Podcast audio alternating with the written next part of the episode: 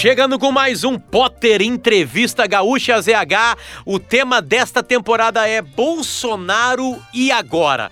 Já entramos, entrevistamos outras pessoas. O nosso intuito aqui é ouvir essas pessoas das mais diversas é, casas, das mais diversas, é, dos mais diversos pensamentos. A gente quer trazer o máximo possível de opiniões aqui para você formar a sua opinião. Tomara que você fique indignado ouvindo algum entrevistado nosso. Tomara que você fique feliz da vida ouvindo algum é, entrevistado nosso. Tomara que você mude de opinião. Olha, olha, né, daqui a pouco pode mudar de opinião. E agora a gente vai ligar para o editor de uma das revistas mais legais do Brasil, a super interessante, o senhor Alexandre Versinhassi. Ligando para ele. Opa! Alexandre. E aí, meu, tudo bem? Tudo bem, cara? Obrigado por me atender. Tudo tranquilo? Não, que, que isso. Desculpa, desculpa pela demora, tá? É, para quem não. É... Já, bom, Alexandre, primeira coisa, já estamos gravando, tá? Então todas as sílabas vão pro ar. Ah, peraí, é tudo, ao, uh, tudo ao vivo então? Tudo ao vivo, já estamos no ar, já, tá tudo certo. A partir desse momento? Ne a partir do momento que eu te liguei. Nossa, olha só é, que... Pra a gente não pode mais perder tempo hoje no Brasil, né, Alexandre? A gente, pois é. aproveita, né?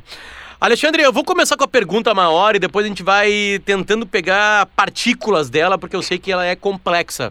Mas o nome dessa temporada é Bolsonaro, dois pontos, e agora? Vai, uhum. começa. E agora, o que, que, que, que a gente tem? A gente tem um governo, a gente tem um governo em formação, com que ele, ele tem ele continua com um índice de ele tem um índice de, de aprovação bastante forte por causa das por conta das urnas. Porém a, a gente tem aspectos nesse governo novo que do meu ponto de vista eles têm um tom um tanto aventureiro vamos dizer assim.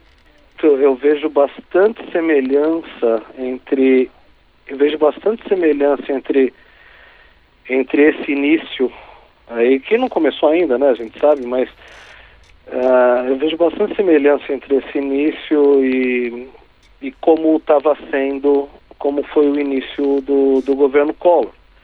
No sentido seguinte, o início do governo Collor, ele teve, para quem viveu aquela época, viu que ele teve, ele tinha uma aprovação imensa. O confisco da poupança, ele, ele teve uma aprovação ele teve uma aprovação gigantesca quando aconteceu. O, as medidas ali, a, a, a, redução do número de ministérios que se deu naquela época também a gente teve ali tal uma fusão ali tal o Ministério da Fazenda pegou outras atribuições e se transformou também em Ministério da Economia, quer dizer a gente criou criou-se também um super Ministério da Economia tal com poderes plenos tal. Eu, eu vejo ali tá, o cenário agora bastante parecido com o daquela época, que é uma é a formação de um governo heterodoxo, né? E que conta com uma conta com uma aprovação, conta com uma aprovação grande, que tem uma lua de mel aí, né, tal, pelo menos com 60% aí tal do, do, do, da população. Das diferenças que eu vejo em relação àquela época, não só que eu vejo, né, então, mas a aventura ali do governo Collor, ela não tinha, ela não estava arraigada numa ideologia. Esse governo, da mesma forma que aconteceu com, da mesma forma que aconteceu com os governos petistas, ele existe uma ideologia por trás dele, existe uma visão ali e tal, tipo que na época do governo Collor ele então você não tinha. E eu acho que quando você tem uma ideologia por trás de alguma coisa, isso tende mais a atrapalhar do que a ajudar. Que ideologia é essa? Porque a gente viu a durante o processo, Alexandre, nas eleições, uhum. assim, uma, era uma coisa muito de rejeição de ambos lados. Acho que muita gente votou pela rejeição de um lado nas eleições.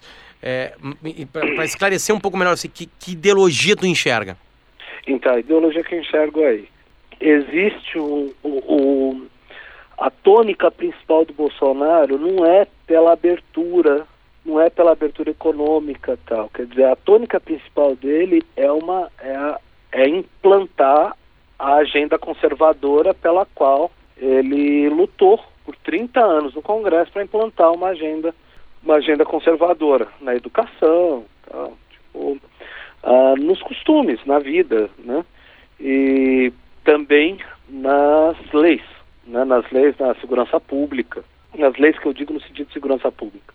Então, quer dizer, existe uma ideologia ali, uma ideologia de conservadorismo e de endurecimento, que isso vem, do ponto de vista do, do presidente eleito, isso vem na frente das reformas econômicas e tudo mais. Muita gente votou nele pelo caráter reformista, é, votou nele por menos impostos, né? então votou nele por menos burocracia para abrir sua microempresa.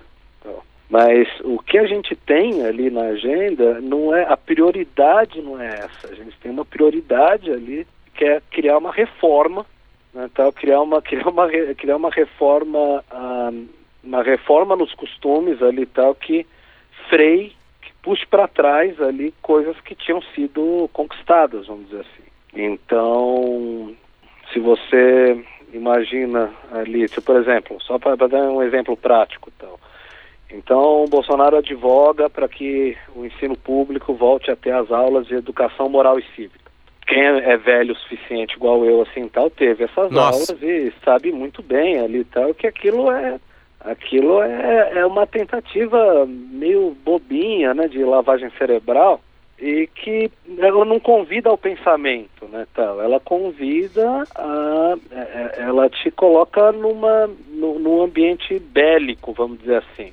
O que, qual, qual que é a coisa? Ela traz de volta aquela filosofia que você teve ali tal no, no pós Segunda Guerra, que é aquela filosofia ali tal de que de que existem ameaças, de que existem inimigos, esses inimigos estão prontos ali tal para vir e tirar o que você tem. Então, quer dizer, num cenário desse, em que existe um inimigo externo, interno, tal, que quer te tirar as coisas, aí você pega e parte para o patriotismo. Né? Quer dizer, o que, que é o patriotismo? Você pega e fala, não, o pessoal está vindo invadir aqui, eu vou lutar pela minha terra, eu vou lutar pelos meus entes queridos, porque tem alguém que quer destruir eles. Hoje, né, é virtualmente impossível você criar essa imagem. Não dá para você dizer que a China quer invadir aqui, não dá para você dizer que, que a Venezuela vai lançar os MiG, os caças MiG dela ali sobre São Paulo, sobre o Rio de Janeiro, não dá, não, ninguém, ninguém, ninguém entra nessa. Então, quer dizer, o que que, o que que, a meu ver ali, essa ideologia bolsonarista ali ela tem. Ela cria um inimigo interno. Quem que é esse inimigo interno? São os partidos de viés esquerdistas, são, são os movimentos sociais, são os movimentos pelas minorias. É tudo aquilo que é visto ali tal como, como uma perturbação à ordem. E que no mundo real não são perturbações, é assim que o mundo evolui. Se você não tivesse tido uma perturbação à ordem chamada sufragismo, até hoje as mulheres não votariam. E aquilo foi ativismo, as pessoas iam para a rua, reclamavam, pô, quebravam vidro. Você precisa, a, a, a sociedade ela anda para frente ali tal com esse tipo de ativismo. Então, o que que o governo novo prega ali? Que esse tipo de ativismo é criminoso, que isso é uma bagunça, que isso atrapalha. Com isso, eu acho que a gente a gente pega e a gente caminha para uma direção oposta a que os países mais ricos, mais prósperos do mundo é, tomaram. Os países mais prósperos do mundo são os países mais livres do mundo. Né? Ah, os países de mais alta renda per capita, os países mais, mais vorazmente capitalistas são os países mais livres do mundo. São os países onde você pode fazer o que você quiser, você pode sair pelado na rua. Então, boa parte da Europa você pode sair pelado na rua se você tiver, se isso for ativismo por alguma coisa. Engraçado, né? Você não pode sair pelado na rua para se exibir, mas você pode sair pelado na rua se for contra uma usina nuclear, por exemplo. E por que que eles deixam você sair pelado na rua para reclamar contra a usina nuclear? Porque eles entendem que se você pega, se você começa a mandar, ah não, isso não pode, isso não pode, ah não, isso é terrorismo você começa a criar um grande cala-boca, uma grande mordaça, você começa a, transformar a tua sociedade, uma sociedade entre perseguidos e perseguidores. Você transforma a sua sociedade naquilo que era a, Alemanha Oriental, por exemplo. Na Alemanha Oriental, um uma em cada quatro pessoas era espiando o governo. Por quê? Porque o governo não permitia nenhuma, nenhuma, nenhuma, uh, nenhum levante, nenhum protesto, nada. Igual qualquer ditadura, né? Uh, igual qualquer ditadura, independentemente do viés, do viés econômico dela. Então, o que acontece? Por isso que os pais, por isso que você chega na Alemanha de hoje, você tem, o negócio é extremamente livre, é extremamente livre no sentido de, de, de, de, de você poder transmitir de você poder você poder protestar a favor daquilo que você acha certo. E você tem essa liberdade junto com a liberdade econômica. E, e, acho que é um problema na América Latina, que na América Latina, muito por conta do Pinochet, ficou aquela coisa, né, tal, de que ah, para ter liberdade econômica você precisa ter uma ditadura, entendeu? Tipo, pô, isso é uma coisa muito latino-americana, tal, e que, e que eu vejo voltando isso hoje eu vejo ali na, na, entre as pessoas também, não é só, eu vejo no, no, dia a dia, ali tá, tipo, as pessoas fazem uma junção no Brasil entre linha dura, entre repressão, repressão de ideias, repressão de movimentos e liberdade econômica. Teve isso por causa do Pinochet, teve isso por causa da ditadura brasileira, né, então, que, que também foi relativamente liberal ali, tá, em alguns aspectos mas que isso é uma coisa muito latino-americana. Se você, pô, você sai daqui, cara, tipo, o que as pessoas entendem é que liberdade é liberdade em todos os aspectos, né? É liberdade de concorrência é liberdade para você falar o que você quiser, liberdade para você. E tipo assim, uh, o governo novo pode até pegar e falar, não, não, mas eu sou a favor da liberdade de imprensa. Ele mesmo fala, né? Ele não fala, ele, ele pega, você pega as falas ali, tá, elas são, são, são uh, não, não, não são um grande problema. O problema é pegar ali tá, e falar, não, peraí, mas o, o MST é uma organização terrorista. Cara, uma coisa é você pegar ali, você pega um episódio que aconteceu do MST, em que aconteceu alguma vez que, que machucaram gente e tal, e aí você pega, você leva isso para a justiça, tal, mas daí para você colocar que uma, uma organização ali tal, cujo objetivo dela é pegar, é, é, é, é fazer valer uma lei que proíbe você ter, ter grandes extensões de terra improdutivas, e aí você tem um movimento ali tal que tenta va fazer valer isso, não teria, não tem porquê isso daí ser considerado uma organização terrorista. E não sou eu que digo isso, é o Sérgio Moro, né? E... Novo ministro. Né, exato. Sérgio Moro também não acha que também acha que não é organização terrorista. Não tem, não tem muito de um barulho, Alexandre, assim, no sentido de a, a, as palavras hoje em dia elas interessam muito, né? Como todo mundo tem a palavra hoje, pode ser espalhada por uma rede social. Eu vejo que o Bolsonaro se fez assim, foi construído muito isso né? E a gente ouve, é, a gente vê vídeos de aeroportos nas chegadas dele, que a campanha dele começou bem antes, né? Que é a palavra mito, assim, muito por causa desse linguajar, desse jeito de falar, que é uma coisa até parecida com o Trump, assim, né? Uh, uh, uh, isso uhum. não tem um exagero em todas as partes, na parte que fala e na parte que ouve, de entender que aquilo ali, na verdade, é quase um circo, digamos assim. Então, o que aconteceu, né, tal? O que aconteceu em volta, o que aconteceu em volta do Bolsonaro? Aconteceu o seguinte, tipo, a gente vinha de muito tempo em que a, a toda a propaganda política ali tal para cargos altos era tudo feito com base em pesquisa, com base em marqueteiro, com base e não só com, mais do que com base em pesquisa e base em marqueteiro e tudo mais, era tudo feito ali tal sob uma ideia de que o que as pessoas queriam ouvir era alguém que promovesse, uh, promovesse a paz, promovesse a união, promovesse até muito parecido. O, o, Lula ganhou a eleição em 2002, né? Tal, tipo, ele, o Lula ganhou em 2002 quando ele desradicalizou, né? O Lula tinha um discurso bastante radical, né? Tal, que, que resvalava ali tal na ilegalidade da propriedade privada, né? Tal, por exemplo. Chegando perto de 2002 ali, teve a carta ao povo brasileiro, tudo isso, quer dizer, em que ele pegou e falou, galera, eu amadureci, eu quero, eu tenho um projeto de união aqui, eu quero governar para todo mundo. Pegou ali, esse discurso ali, ele pegou, ganhou, não só ganhou, como ganhou, mas ganhou quatro eleições, ganhou quatro eleições presidenciais seguidas. Com isso daí moldou-se no Brasil ali, né, tal, que, pô, não, que a ideia ali, né, que você tem que, pô, a promoção do diálogo, tudo isso. Nos Estados Unidos, muito mais. Estados Unidos, muito mais. Então você tinha todo aquele discurso ali, né, tal, depois da eleição do Obama, tudo mais. Você fala, não, então, tipo, a vibe é toda de inclusão, de tudo isso. E aí o que acontece? Nos Estados dando exemplo dos Estados Unidos, a Hillary chegou num momento ali e tal, que ela começava os discursos dela colocando tipo eu vou governar para os latinos, eu vou governar para os negros, eu vou governar para as mulheres, eu vou governar para os gays, eu vou governar para quem tem para quem tem deficiência física. O problema é que aí ela esqueceu que 80% do eleitorado não entrava nessa conta. O Trump conversou com esses 80% e ganhou o voto de boa parte deles. Eu acho que com o Bolsonaro aconteceu uma coisa parecida.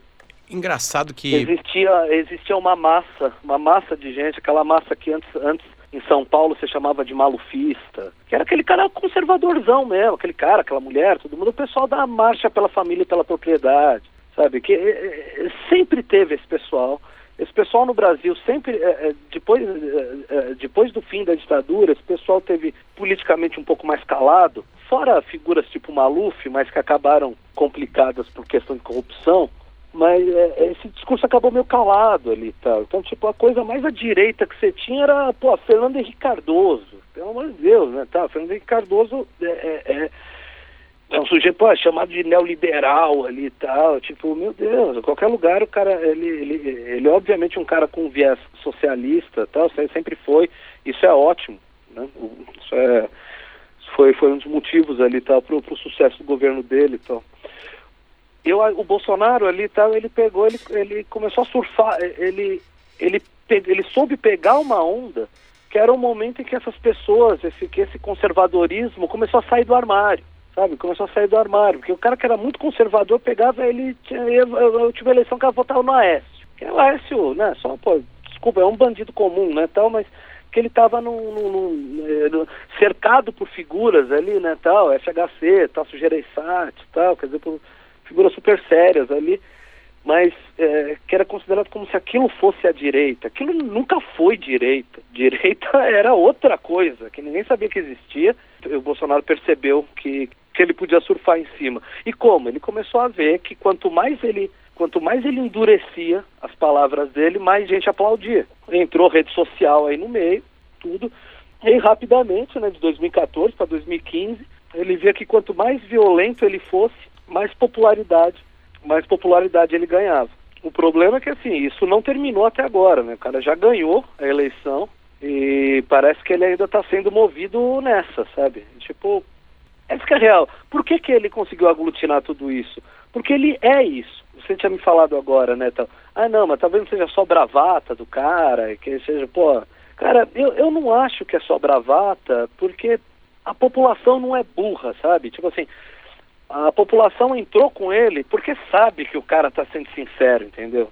Sabe que o cara está sendo sincero quando, quando ele diz as coisas, as coisas mais pesadas que ele diz. Muita gente, outras pessoas também tentaram pegar essa onda e virar a carinha da direita. Então, lá, tipo, 2010, 2011, já estava começando isso, já estavam começando ali as agremiações ali tal, a tentar surfar essa onda. Por que, que o Bolsonaro foi que surfou melhor? porque ele realmente acredita, ele realmente ele tá, ele quer, ele, ele quer ir até a, as últimas consequências para fazer essa agenda dele, essa agenda mais conservadora, tal. Então eu acho que seria um pouco ingênuo da nossa parte achar que que não, que ele seria um presidente comum, sabe, um presidente comum, igual o Fernando Henrique foi, igual o José Sarney foi, assim, então em, em, Alexandre, em cima disso, eu ah. quero até perguntando, em, porque eu já perguntei isso para outras pessoas aqui também. Okay. Ah, ah, é, as minorias, a gente vê textos no Facebook de um, de um gay dizendo que teme o futuro no Brasil, né, de, sei lá, eu chamo de minorias para ficar mais claro no áudio claro, aqui de quem a gente está falando, claro, claro, né, de, de, negros, né, de mulheres uh, sim, que sim. temem, assim, o que que é real nesse temor, eu digo linkado com a realidade, algo vai acontecer sim. com essas pessoas a partir do 1 de janeiro, ou também pode ser uma histeria coletiva? Então, o que que a gente tem? Eu, o que a gente tem? As pessoas, as pessoas começaram a ficar com medo, né, a partir do momento em que entrou no cargo mais alto do país alguém que tem esse discurso. Né? Uma coisa que não ajuda é, quem, para quem é oposição ao governo é pegar e falar coisas do tipo: ah, não, a partir do dia 1 de janeiro vai ter um derramamento de sangue. Por quê? Porque aí é que acontece. Se não tiver um derramamento de sangue em janeiro de 2019, isso vai pegar e vai virar propaganda do governo. Pegar, tá vendo? Tá vendo? Ficou tudo bem, não fizemos nada. Tal. Cara, e não é isso, é claro, é claro. A gente está no Brasil, a gente não está, a gente não está está no Brasil, não está em El Salvador ali tal. Tipo, é claro que não vai baixar uma lei, não vai baixar uma lei que vai mandar as minorias para um campo de concentração no dia 1 de janeiro. Problema, as pessoas que têm medo, elas têm uma. Eu não chamaria isso de histeria, porque existe um ponto real ali. Quando você vê, tipo, um cara que nem o Wilson Witzel ali, né? O cara, pô, o, o jeito que ele fala ali, né, tal, o jeito que ele fala, não, vamos abater, tal, sujeito com um tiro na cabecinha, tal. Cara, beleza, também não sou a favor que eu também não sou, eu também não sou a favor que as pessoas andem de fuzil na rua, tal. É óbvio que se o cara tá com fuzil na rua, ele não tá com aquele fuzil ali tal para defender, né, a família dele, tal. Tipo, ele tá com aquele fuzil para atirar em alguém, tal. E aí as autoridades têm que reagir a isso o ponto ali então é a filosofia por trás, entendeu? Que ele pega ali e fala, não, meter bala mesmo. Aí fala, pô, mas governador, o problema é que a lei, a, a, lei, ela diz ali tal, que tipo, pô, que você não pode dar um tiro na nuca do cara. Aí o governador pega e fala, não, eu, eu, eu, eu garanto, tal, ele, ele falou alguma coisa nessa linha, né, tal, de que, não, a, a lei pode dizer isso, mas eu vou colocar, eu vou colocar sniper mesmo assim, e se precisar afastar o policial eu afasto, mas a ordem vai ser de atirar, quer dizer, uma, uma bagunça, assim, sabe? Que até o pobre do policial não sabe mais o que fazer, não sabe se atira ou se não atira. o, eu acho que assim, essa bagunça, vamos chamar assim, eu acho que essa bagunça que eu digo por declarações tipo a do Witzel, elas mostram ali tal que, poxa, o medo que as minorias sentem é real por causa do seguinte, tentar dar um exemplo ali tal. Tipo, o grande problema na Alemanha nazista não era assim tal, ah, que o exército. O grande problema na, na Alemanha nazista no, antes da Segunda Guerra, o que, ferra, o que complicava a vida das pessoas mesmo, da, dos perseguidos da época, né, tal, o que complicava a vida deles era a banalização da violência. A partir de 1933 ou 34, se eu não me engano, o governo na Alemanha passou a fazer vista grossa oficialmente para as tropas paramilitares tal, tipo, que era um bando de jovem ali tal que botava o uniforme, uniforme do botava o uniforme do partido nazista e saía para a rua com um porrete, pegava e ia massacrar judeu e tal. Ah, chegou um momento que ah, ah, lá na Alemanha pegaram e, e colocaram que a polícia oficial não podia mais é, reagir a, a, essas tropas paramilitares, que essas tropas paramilitares tinham o direito de fazer o que elas quisessem. Então o que que temos ali, tal? Tipo, a gente fala, pô, Polícia Militar do Rio de Janeiro, Polícia Militar de São Paulo, a polícia é em Porto Alegre e tal. Então, quer dizer, o sujeito policial está fazendo uma ronda, ele vê ali um grupo, tal, naquela hora que o cara vai pensar se ele vai dar um esculacho ou se ele não vai dar, a partir do momento ali tal que você tem lá em cima pessoal dando carta branca ali e tal. Fala, não, cara, a razão é tua, não pense duas vezes, vagabundo tem que morrer tal. Pô, esse cara vai com sangue no olho, entendeu? Esse, o cara, o braço da autoridade que chega no cidadão comum, que é o policial militar, ele vai agir de outra forma. E principalmente não é só porque o presidente é o Bolsonaro, é porque, no, no caso de São Paulo, no caso de São Paulo é porque o presidente é o Bolsonaro, porque o governador é o Dória, que está sentado no colo do Bolsonaro. No Rio de Janeiro, mais ainda, né? Tá, que é o Witzel que está sentado no colo do Bolsonaro. Então, tipo assim, as autoridades policiais, elas se sentem ali imbuídas de um poder que elas não tinham. E o poder contra bandido, poxa, pelo amor de Deus, cara, vamos dizer ali que, que, que é, é, é, inventou-se essa falácia de que a polícia não tem poder para agir contra bandido. Claro que tem, né? Tá, tipo assim, a polícia pode estar mal equipada, tem carros ruins, isso tem que melhorar, tem que melhorar as armas deles, tem que melhorar os carros deles, tem que melhorar tudo isso. Mas, tipo, antes de melhorar qualquer coisa disso, você pega e fala, não, o que tem que melhorar é, tipo, os caras têm que ser mais sangue no olho do que era antes. Eles têm que driblar a lei mais do que driblava antes, no sentido de você poder fazer execuções sumárias e tal. Eu acho que é, é muito perigoso mesmo ali, tá? A partir do momento que o presidente pega, pega e fala, né? Que existe uma intenção ali de, de colocar que se o policial atirar, ele vai estar certo. Poxa, a gente precisa de regulação em todos os pontos. Eu, eu não, não me vem, não, não me vem ali tal tá, uma cena de tiroteio em que o policial falou não, eu não vou atirar porque senão eu posso me complicar lá na frente. Não, a, a, já existe, já, já existe liberdade bastante. No estado de São Paulo, a criminalidade, a gente teve uma redução severa na criminalidade, né? É, sem a necessidade ali, né, tal, de você mudar toda a filosofia né? Por outro lado, também, eu acho que se, se você pegar, criar e, e fazer oposição a isso, falando mentira, aí acabou. A mentira seria o exagero, nesse né? caso. Exato, exato. As palavras Porque fascismo pode... e nazismo estão sendo mal usadas? Eu acho que estão sendo, eu acho que estão sendo usadas, eu acho que estão sendo exageradamente usadas. Até por causa do seguinte, é bom segurar esse tipo de palavra para quando precisar momento em que a coisa tiver para o momento que você precisar usar.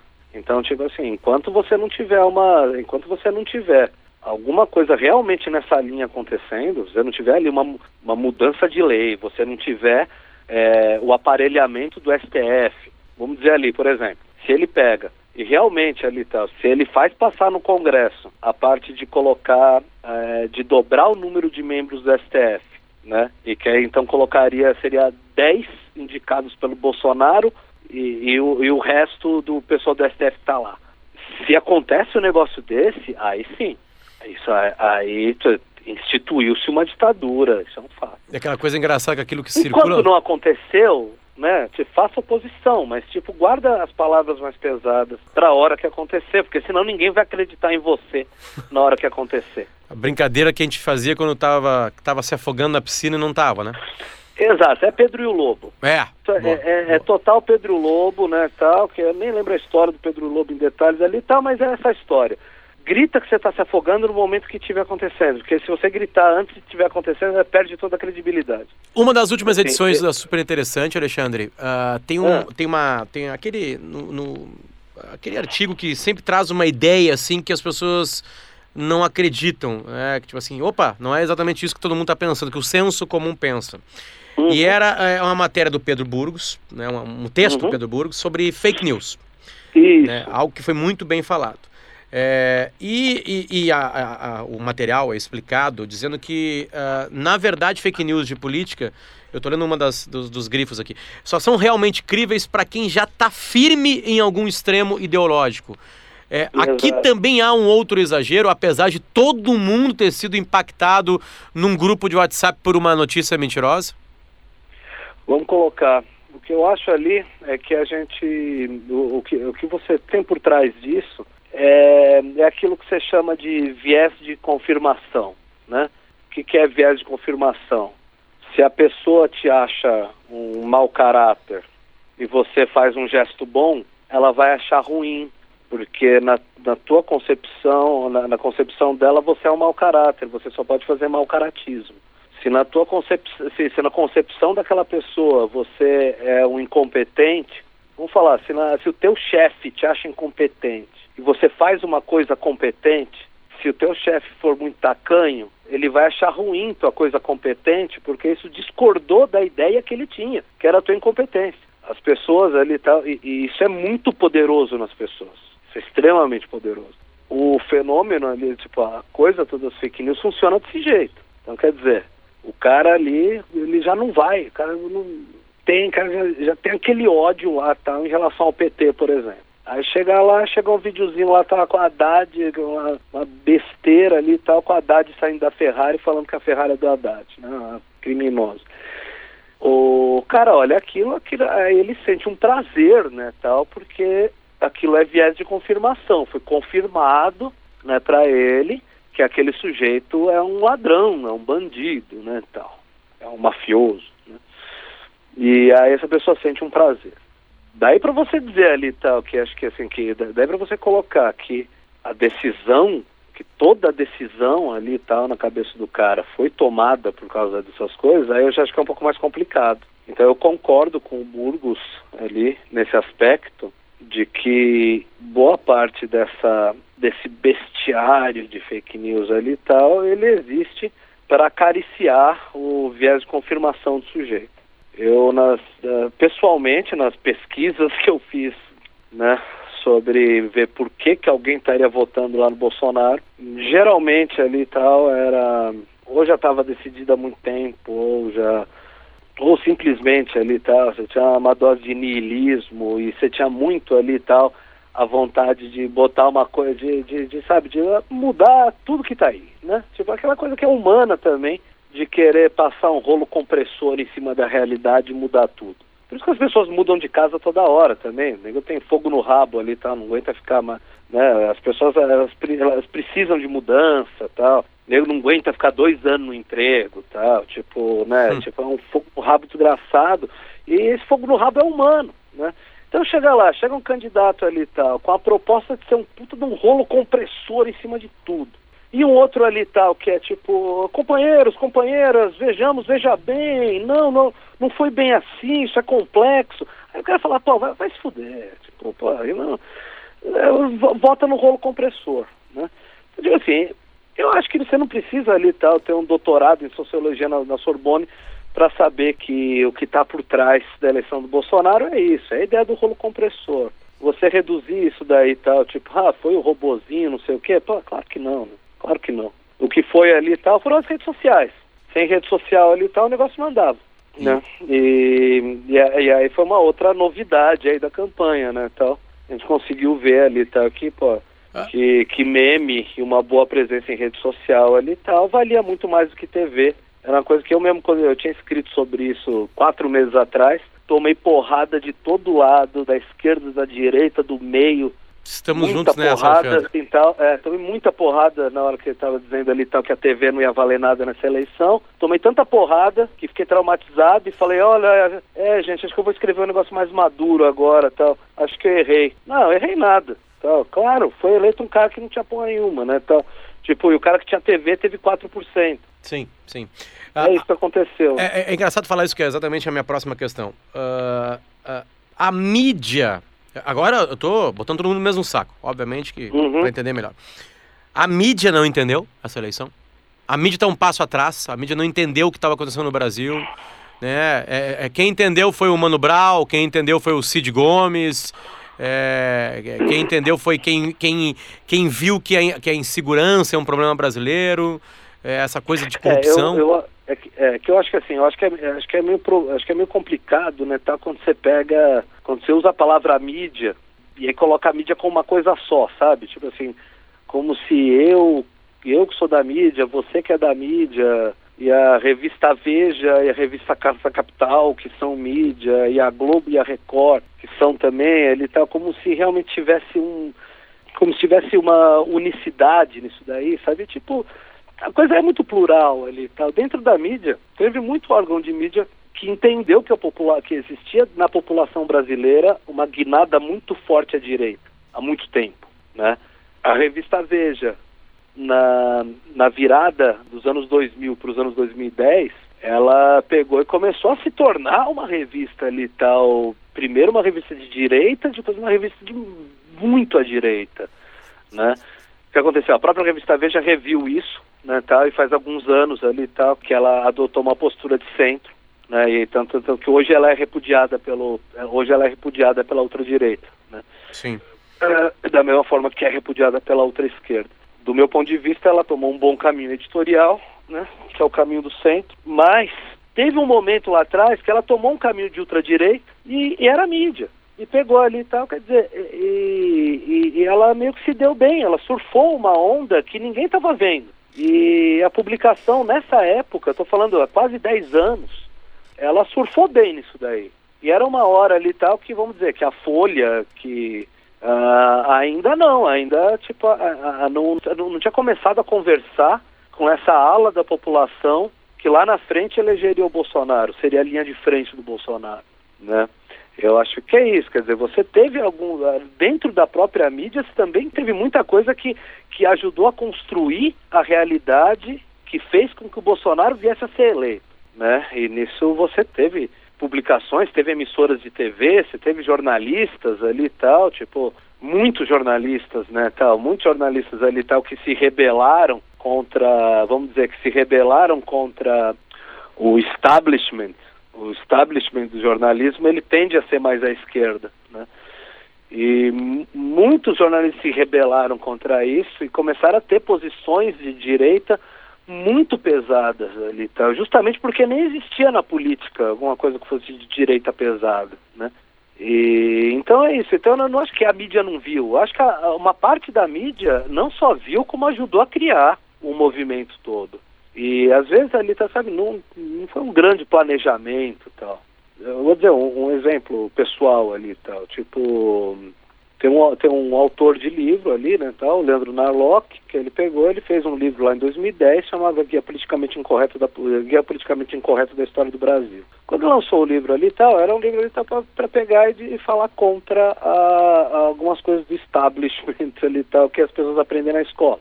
É tipo, ah, que Santos Dumont inventou avião, não, não inventou, tal. Ou é, coisas né, nessa linha, tal. Ou do tipo a guerrilha dos anos 60 ela queria estabelecer uma democracia. Não, não, queria estabelecer a ditadura do proletariado. É óbvio, está, está escrito lá. Então. Mas isso não chegava para as pessoas direitas. As pessoas tinham uma noção ali, tá um pouco meio, meio com filtro cor-de-rosa da realidade, ah, ah, ah, por conta da, da, de uma educação meio simplista que a gente tem no Brasil, assim, então. E aí quando lançou esse livro, né, tá, o livro acabou sendo um estrondo justamente porque foi uma das primeiras obras ali, tá? vendeu um milhão de exemplares, justamente foi uma das primeiras coisas que pegava e falava, putz, gente, não é bem assim, é outra coisa que é outra coisa, sabe? E assim, o que o livro colocava muito aí, pô, não é, as coisas não são tão maniqueístas assim, tal, é muito mais uma força contra a outra e uma hora uma ganha. Quando esse livro aí foi feito, assim, então, eu estou dizendo porque, pô, ele, ele era um cara que trabalhava comigo aqui na Super Interessante, a gente pegava e falava, pô, ah, sensacional, cara, vamos fazer isso mesmo, precisa. Eu acho que é uma, é uma lacuna na educação das pessoas, né, tal, esse tipo de coisa.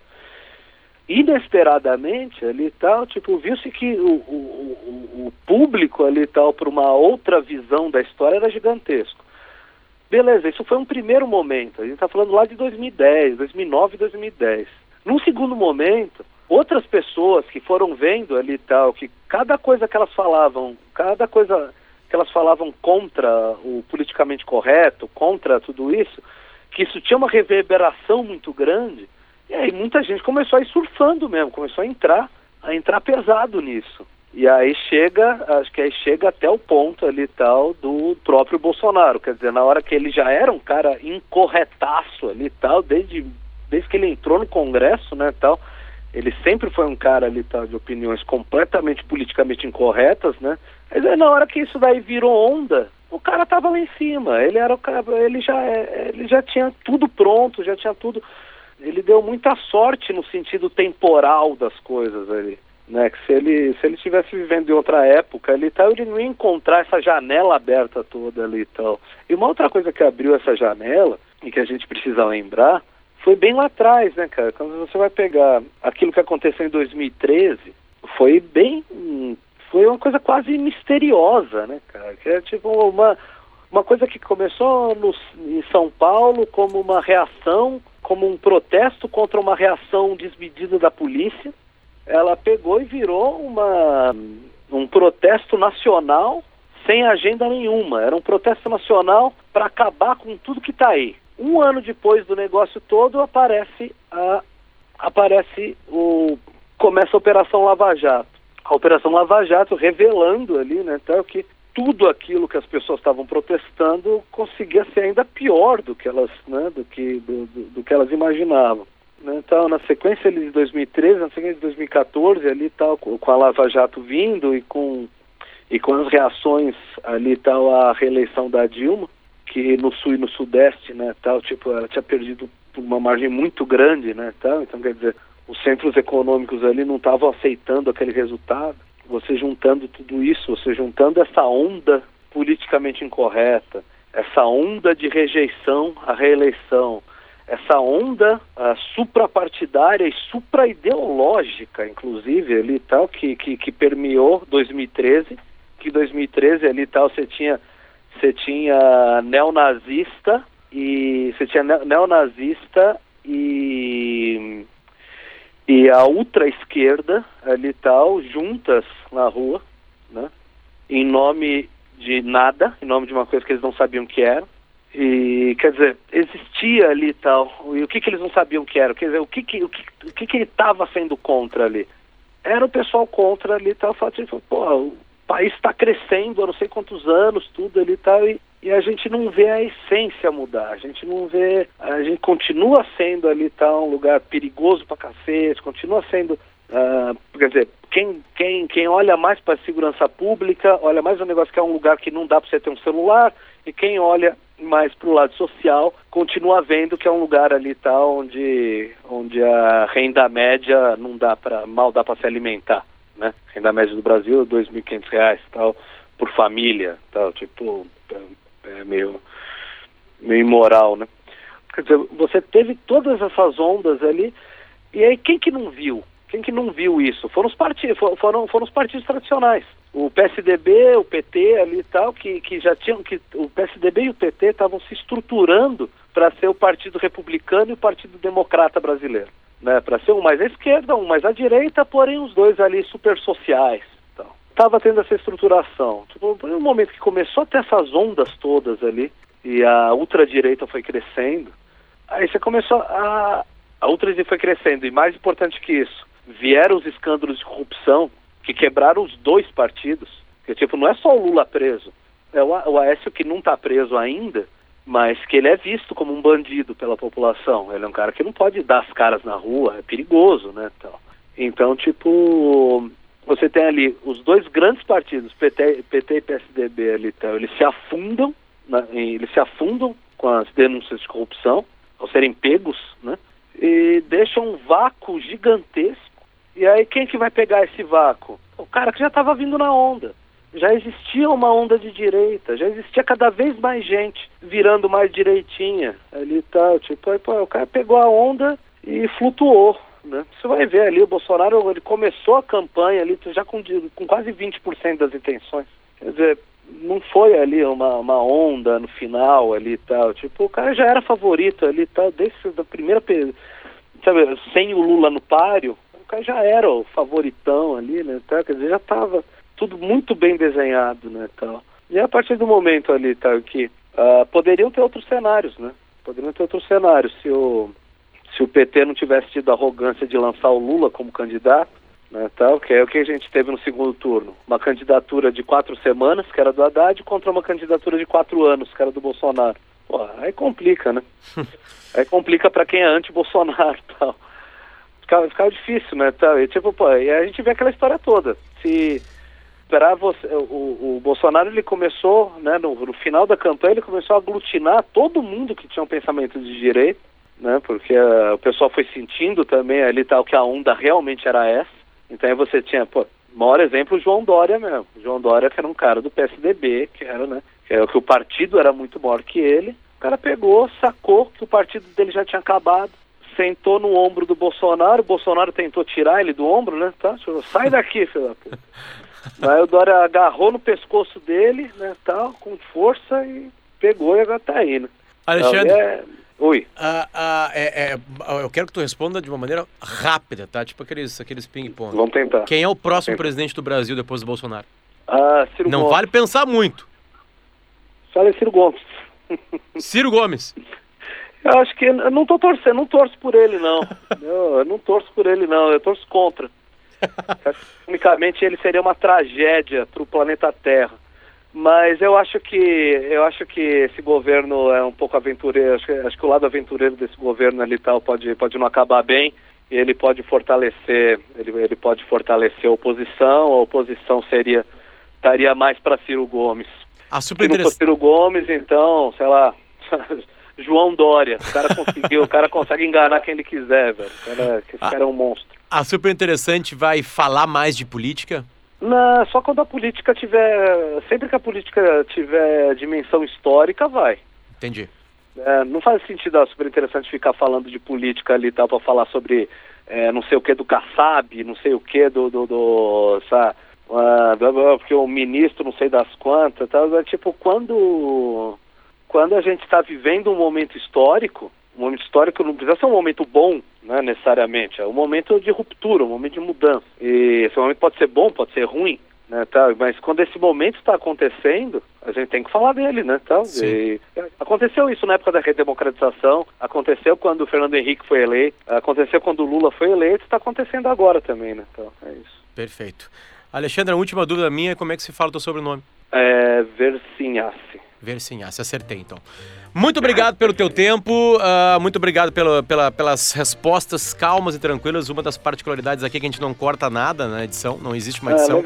É, é só um somatório e a gente deixa a pessoa falar, deixa a pessoa falar, deixa a pessoa falar, deixa a pessoa falar para a ideia ficar bem completa e bem clara para quem está ouvindo. Obrigado pelo teu tempo e bom trabalho na sua. Qualquer digressão aí. Valeu, meu. Um abraço. Um abraço. Tchau. Esse, tchau, tchau. Este foi mais um episódio de Potter Entrevista Gaúcha ZH. A gente entrevistou o Alexandre Vernhassin. É, a gente, é, que é da super interessante, a gente quer ouvir as mais diversas pessoas dos mais, mais diferentes âmbitos para pegar todas as opiniões sobre Bolsonaro, dois pontos e agora.